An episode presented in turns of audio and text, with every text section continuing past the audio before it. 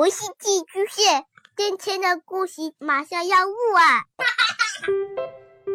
孩子的世界充满了色彩和欢乐，用有温度的声音讲你爱听的故事。白羊叔叔和大明的晚安故事。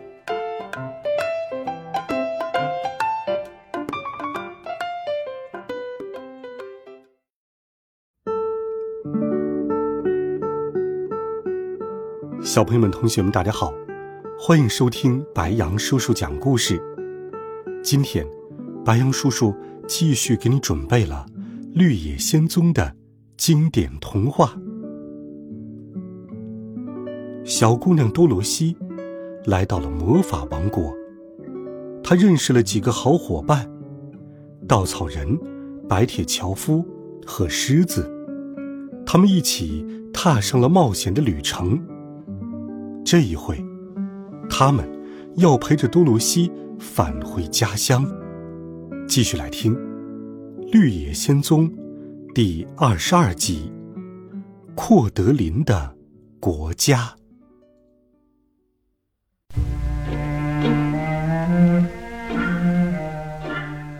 四位小伙伴走过森林，前面是一座陡峭的山，山上。布满了巨大的岩石。稻草人说：“我们得想办法翻过去。”于是，稻草人在前面带路，其他人紧紧跟着。他们刚走到第一块岩石的旁边，突然传来了一个粗鲁的声音：“回去！”是谁？稻草人赶紧问。紧接着。那人从岩石上伸出头来，说道：“这山是我们的，任何人都不允许通过。可我们要去阔德林人的国土，必须经过这里。”不行。那个人继续说道。然后他从岩石后面走了出来。这人又矮又壮，满是皱纹的脖子支撑着大脑袋，而且。他没有胳膊。稻草人说：“对不起，我们必须要翻过这座山。”然后，稻草人继续往前走去。那怪人突然脖子伸长，脑袋射了出来，打中了稻草人的腰。哦！稻草人摔下了山。怪人的脑袋迅速收了回去，他哈哈大笑。想从这里过没那么容易。岩石后面传来了阵阵狂笑。多罗西这才看见，山坡上有几百个这样的怪人呢。这笑声惹恼了狮子，他怒吼了一声：“哇！”冲了上去，一颗大脑袋像炮弹一样打中了他。哇！狮子也滚下了山。狮子被摔得鼻青脸肿，他说：“我们没法对付这些怪人。”那怎么办？多鲁西问。“你还有一次召唤飞猴的机会。”白铁樵夫提醒道。于是，多罗西戴上了金帽子，开始召唤飞猴。转眼之间，飞猴们已经来到了他的面前。多罗西说：“请把我们带到阔德林人的国土。”是，飞猴王说道。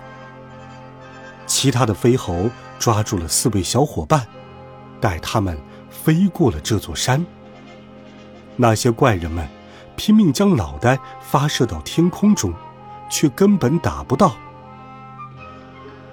不久之后，飞猴们将四位小伙伴放在了美丽的阔德林国。这是最后一次为你效劳了，飞猴王对多洛西说：“再见。”再见，谢谢你。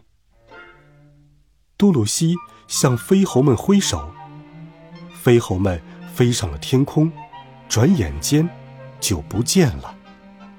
几个小伙伴。打量起库德林人的国土。这个国家看起来很富有，到处都是肥沃的庄稼，一条条平坦的道路从中间穿过，所有的建筑物都是红色的。库德林人也穿着鲜艳的红色的衣服，他们矮矮胖胖的，看起来脾气不错。在一户人家门口，他们敲了门。一位农妇开了门，并请他们吃了一顿丰盛的晚餐。多罗西问：“这里离格林达的城堡远吗？”“不远，一直往南走就到了。”好心的农妇回答道。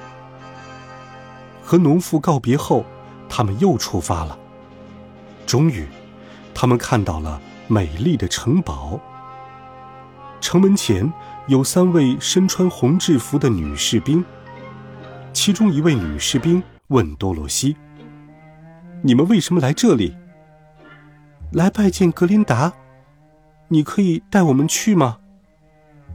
多罗西说道。女士兵问清了他们的名字，然后走进了城堡。过了一会儿。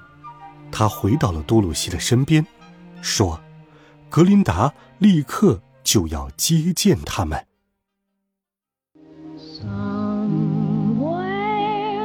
好了，孩子们，这一集好听的《绿野仙踪》的故事，白杨叔叔就给你讲到这里。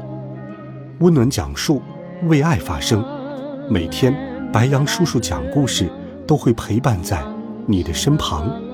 我们明天见。晚安，好梦。